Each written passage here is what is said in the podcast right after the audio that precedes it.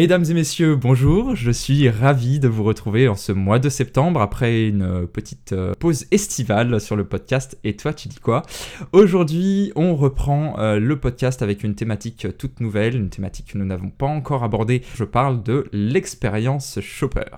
Et aujourd'hui pour m'aider sur cette thématique, j'ai la chance de recevoir Eve Di Palma à mes côtés. Bonjour Eve. Bonjour Sébastien. Je suis ravi de vous avoir à mes côtés Eve. Et comme je le disais en introduction, aujourd'hui on va parler de l'expérience shopper. Pour vous présenter succinctement à nos auditrices et à nos auditeurs, vous avez été euh, responsable et directrice de clientèle au sein de plusieurs agences de conseil en communication en région euh, lyonnaise. Et euh, depuis peu, vous êtes la fondatrice de votre propre agence de communication, Even Partners. Vous avez tout juste. Si vous voulez bien, Eve, commençons directement dans le vif de notre sujet comme vous le savez en début d'épisode, on euh, a l'habitude de définir un petit peu notre thématique du jour.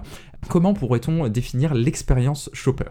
Bien sûr, avec plaisir, commençons par le commencement. Donc l'expérience shopper, en fait, c'est quoi? Ben, c'est euh, rien de plus que l'expérience client, mais qu'on va appliquer à tous les touch points, autrement dit les, points de contact qui vont constituer un parcours de vente. Et un parcours de vente, ce n'est pas que pendant la vente, mais c'est aussi le avant et le après. Donc là, on a défini l'expérience shopper dans son ensemble. Après, une expérience shopper, elle est intéressante si elle est réussie, évidemment. Et une expérience shopper réussie, pour moi, qu'est-ce que c'est? En fait, c'est un parcours global. Donc, comme on se l'est dit, avant, pendant et après la vente, un parcours global qui va être fluide et qui va être à la fois satisfaisant et surprenant pour le shopper. Autrement dit, l'idée ici, ça va être d'être générateur d'émotions, de liens et donc de préférences. Pour évoquer l'expérience shopper, j'aime bien en règle générale euh, citer une phrase de Maya Angelou, qui était entre autres écrivaine américaine. C'est une phrase que j'ai utilisée dans bon nombre de présentations clients. Cette phrase est la suivante. Les gens oublieront ce que vous avez dit, ils oublieront ce que vous avez fait, mais ils n'oublieront jamais ce que vous leur avez fait ressentir. Si je comprends bien de votre définition de l'expérience shopper, ça veut dire qu'il y a effectivement beaucoup de touch points et de manières du coup de toucher euh, le consommateur lorsqu'il euh, a une expérience d'achat. Et ça, on le verra d'ici quelques minutes. bien évidemment, on va, on va pas revenir sur le, le fait qu'aujourd'hui le e-commerce euh, se développe de plus en plus. Mais face à ce constat, on ne peut qu'imaginer un secteur du retail qui doit repenser sa façon de communiquer et de vendre pour rester compétitif face à cette compétition en ligne mondiale. Et ce qui est intéressant de constater, c'est que depuis plusieurs années, on voit euh, tout de même des, entreprises, des commerçants au modèle hybride qui jouent euh, fortement sur leur ancrage local, mais qui euh, apportent également de la digitalisation à leur service. Alors, quels sont les avantages et les inconvénients pour les entreprises dites physiques, entre guillemets, de mettre en place des stratégies omnicanales? Alors effectivement, je pense qu'aujourd'hui, le physique et le digital ne peuvent plus s'opposer. Ils ne viennent pas s'opposer, ils viennent s'allier pour enrichir l'expérience client. Il y a eu une étude récente de McKinsey et compagnie qui explique que l'optimisation du parcours client augmenterait de 20% la satisfaction client. Et comme on se l'est dit, la satisfaction client, c'est un parcours shopper réussi. Donc, quand on part de là, on se dit, OK, optimiser le parcours client, c'est quoi? En fait, ça va être là où est le client, là où il a besoin de nous et au moment où il a besoin de nous, ce qui fait écho aux différents touchpoints dont on parlait précédemment. Si on veut essayer d'expliquer ça étape par étape, on peut prendre un persona qui, s'appellerait Léa, une jeune femme qui veut s'acheter un sac. Elle en trouve plusieurs qui lui plaisent en surfant sur Internet. Elle va aller chercher plus d'infos sur ces sacs. Elle va probablement faire des captures d'écran pour pouvoir ensuite demander l'avis à ses amis, à son entourage. Suite au retour qu'elle aura obtenu, elle va choisir ce modèle, elle va peut-être pouvoir le personnaliser, ce qui est aussi une, tendance très forte dans les attentes conso aujourd'hui. Et ensuite, elle va pouvoir passer à la phase d'achat. Et quand elle va l'acheter, elle peut l'acheter probablement en ligne ou aussi se rendre en magasin dans un point de vente physique. Si elle veut l'acheter en magasin, à ce moment-là, dans l'expérience en ligne, on va devoir lui indiquer le point de vente le plus proche, voire même, si possible, lui proposer un rendez-vous en point de vente. Si elle arrive en point de vente, L'idéal étant qu'elle soit reconnue, qu'elle soit identifiée par la vendeuse qui va l'accompagner dans cet acte d'achat. Elle peut aussi procéder à l'achat en ligne et ici de la même façon, il faudra que ce soit le plus fluide possible pour répondre à, ses attentes. Et l'après-vente est aussi extrêmement important parce que c'est à ce moment-là qu'on va pouvoir faire de notre shopper un ambassadeur. Donc a posteriori, Léa va par exemple pouvoir recevoir un questionnaire de satisfaction envoyé par la marque et y répondre positivement si l'expérience shopper qui a précédé était satisfaisante pour elle. Il est fort probable aussi qu'elle en parle sur ses réseaux sociaux pour partager son nouvel achat avec sa communauté. Et ensuite, l'idée va être d'entretenir ce lien que l'on a créé et de recontacter le shopper pour l'inviter à découvrir un nouveau produit, un nouveau service, le convier à une vente privée, etc. Donc on voit bien quand on se déroule toutes ces étapes que le shopper en fait il va voyager entre le physique et le digital selon les étapes du parcours et selon ses propres aspirations. Selon moi le parcours idéal il mêle l'humain à la technologie sans que l'un des deux ne puisse se substituer totalement à l'autre. Alors c'est euh, transition parfaite justement avec le, point suivant. Effectivement, ce qui est intéressant de constater, c'est qu'aujourd'hui le comportement d'achat le plus euh, constaté, c'est l'effet repos. Euh, peut-être que vous en avez déjà entendu parler. L'effet repos, c'est-à-dire Research Online, Purchase Offline, la recherche tout simplement d'informations en ligne, puis l'achat en magasin. Donc là, on est vraiment dans, on va dire l'exemple même hein, de la stratégie omnicanal.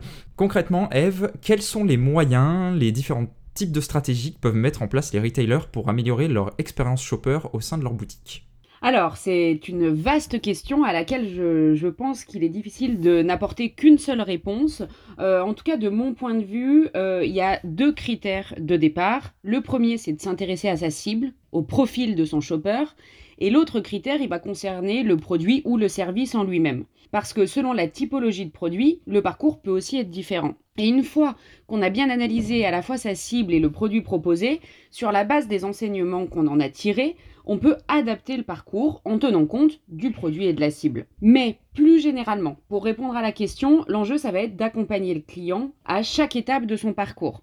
Donc en gros, selon le produit et selon la cible, et aussi selon l'étape du parcours bien sûr, il va falloir mettre en place des outils qui sont facilitateurs pour qu'on ne perde pas le shopper en route, qu'il ne se retrouve pas face à une difficulté ou face à une attente euh, sans qu'on y réponde, et qu'il fuit, qu'il sorte du site, qu'il sorte du magasin pour se diriger vers un produit concurrent. Donc là, on se parle des, outils facilitateurs, il y en a énormément, ce serait difficile, euh, voire impossible de tous les lister, mais on peut quand même en, citer quelques-uns. Par exemple, il y a toutes les technologies type NFC qui permettent de booster le drive to store, par exemple en communiquant euh, dans une zone de chalandise proche du point de vente physique. On peut aussi euh, évoquer la réalité augmentée ou la simulation 3D. Là, on va plutôt être dans le drive to purchase. L'idée, c'est d'immerger le shopper, de lui permettre de tester instantanément le produit, voire même de le personnaliser par exemple. Euh, et puis ensuite, on peut aussi citer des services qu'on a vu euh, émerger fortement ces derniers temps compte tenu du contexte sanitaire, notamment le click and collect ou le drive. On peut aussi se parler des services coupe-fil. Et puis, euh, pour recentrer un petit peu ça sur le point de vente, il y a aussi des outils qui permettent de faire rentrer le digital dans le point de vente, comme les bornes digitales ou les écrans interactifs par exemple. Alors avec euh, l'intégralité des points qu'on a abordés euh, depuis le début de cet épisode, j'ai envie de vous poser la question suivante. Quelle est la campagne euh, basée vraiment sur l'expérience shopper la plus impactante et la plus mémorable que vous avez eu l'occasion de réaliser dans votre carrière? Waouh, euh, très très bonne question. Euh, difficile de, n'en citer qu'une, mais euh, j'ai envie de vous parler de Mentos. Mentos, une marque de petite confiserie de poche, qui est une marque du groupe Perfetti Van. L'activation en question, elle commence à, dater un peu. Il me semble que c'était en, en 2013, pour le temps fort de rentrée, que en shopper marketing on appelle aussi communément back to school. Euh, nous avons voulu marquer le coup auprès de la cible de Mentos en positionnant le produit comme un allié et un partenaire pour la rentrée, euh, etc. Et donc on a mis en place un partenariat de licence avec euh, Ubisoft pour capitaliser sur la sortie du jeu Just Dance. donc l'idée était effectivement d'allier l'image du jeu à l'image de la marque Mentos pour faire ressortir les valeurs et la mission commune. Donc l'opération, elle se structurait autour de plusieurs étapes et c'est intéressant aussi par rapport à ce qu'on s'est dit précédemment, puisqu'il y avait à la fois du physique et du digital. Donc on a démarré cette, euh, activation par une phase de teasing vidéo en ligne qui mettait en scène les vrais Just Dancers. Alors, petit aparté, les vrais Just Dancers, qu'est-ce que c'est? En fait, quand on joue au jeu Just Dance, on a l'impression d'être devant un dessin animé, mais en fait, bien entendu, pour réaliser le jeu, il y a des vrais danseurs dans des combinaisons vertes avec des capteurs qui ont fait les mouvements. Et donc, ben, l'idée, c'était aussi de donner à voir aux consommateurs qui se cachait derrière, euh, derrière ces personnages. Donc, d'abord une phase de teasing avec une vidéo qui mettait en scène les vrais Just Dancers, dont le storytelling était en résumé euh, avec Mentos révèle le Just Dancer qui est en toi. Dans le point de vente, on avait un dispositif de théâtralisation, vraiment en mode Barnum, et aussi en mode modulable pour les points de vente à, plus petit potentiel. L'objectif étant de relayer le dispositif de la façon la plus massive et la plus immersive possible dans les points de vente euh, participants. Ensuite, on avait développé un jeu communautaire accessible sur la page Facebook de Mentos France. Et ici, on invitait les internautes à venir créer leur bus et à le remplir en invitant leurs amis. Ensuite, euh, on avait trois tirages au sort avec trois dotations euh, à gagner, avec une dotation assez incroyable à la clé. C'était une soirée dans un bus discothèque, donc tout équipé avec euh, le, le, buffet, les boissons, la présence des Just Dancers, la musique, etc. pour sillonner Paris et tous les endroits vraiment symboliques de Paris pendant toute la soirée. Et a posteriori, on avait fait un film flashback de ces trois soirées pour faire rayonner largement le dispositif sur, euh, sur la toile. On arrive euh, désormais euh, sur la, dernière partie de notre épisode, dernière partie qui met en lumière notre invité du jour. Euh, comme je le disais euh, en introduction, euh, Eve, vous êtes depuis l'année dernière une fondatrice de votre propre agence de conseil en communication appelée Eve Partners. Vous êtes également formatrice auprès de plusieurs écoles spécialisées en communication en marketing à Lyon. mais avant cela, vous avez eu l'occasion de travailler dans de nombreuses agences lyonnaises, en tout cas implantées à Lyon, telles que DDB Nouveau Monde ou l'agence Fantastique. Qu'est-ce qui vous a poussé tout simplement à créer votre propre agence et est-ce que vous pouvez nous parler un petit peu de vos actualités? Chez Evan Partners. Avec grand plaisir. En fait, moi, j'ai depuis longtemps l'envie d'entreprendre, cette petite graine qui germe doucement dans la tête. Mais malgré tous les encouragements de mes entourages, que ce soit pro ou perso, je n'avais jamais franchi le pas. Je pense qu'ici, on peut euh, parler de peur de l'inconnu euh, ou de syndrome de l'imposteur.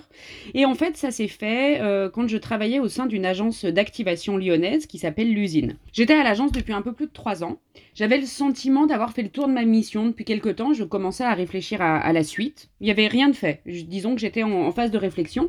Et au début de la crise du Covid, l'agence m'a proposé une rupture conventionnelle. Donc je me suis dit que c'était un signe et que c'était le moment, qu'il fallait que je me jette à l'eau. Ça peut apparaître un peu audacieux compte tenu du, contexte, mais finalement, dans une période aussi complexe, la solution agile et compétitive que j'avais imaginée et que je pouvais proposer faisait totalement sens. Et aujourd'hui, euh, après un an d'activité, ben, le bilan que j'en tire, il est clairement positif, que ce soit euh, en termes de business à proprement parler, mais aussi, et c'est très important pour moi, en termes d'épanouissement euh, pro et perso. Parce que, en effet, je peux continuer à accompagner des annonceurs, comme je le faisais avant en agence, mais à ma façon. J'ai notamment, pour citer quelques exemples, collaboré avec Giovanni Rana, avec Volvo, avec Premier de Cordée ou encore avec VAMA Group. D'ailleurs, petite parenthèse, VAMA Group, c'est un projet qui a été récompensé cette année par un, ours de la com. Donc c'est un bel aboutissement euh, après une année d'exercice.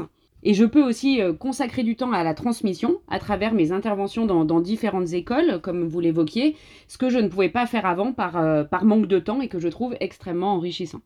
Bon, en tout cas, félicitations euh, pour cette euh, prise de décision. C'est, euh, c'était effectivement audacieux, d'autant plus vu le contexte. Pour mes auditrices et mes auditeurs, bien évidemment, vous retrouverez dans la description de cet épisode et sur les posts LinkedIn les liens pour aller voir effectivement les comptes Dev Partners sur LinkedIn et sur Instagram. Vous retrouverez également le LinkedIn Dev si jamais vous souhaitez la contacter.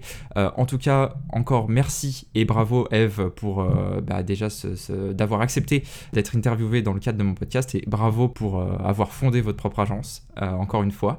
Je suis ravi de vous avoir eu à mon micro aujourd'hui. J'espère que l'expérience vous a plu. et effectivement, c'était une nouvelle expérience et euh, je suis ravie d'avoir d'avoir passé le pas de ce premier podcast avec vous, Sébastien. C'était très agréable et extrêmement bien organisé par vos soins. Eh ben, merci beaucoup.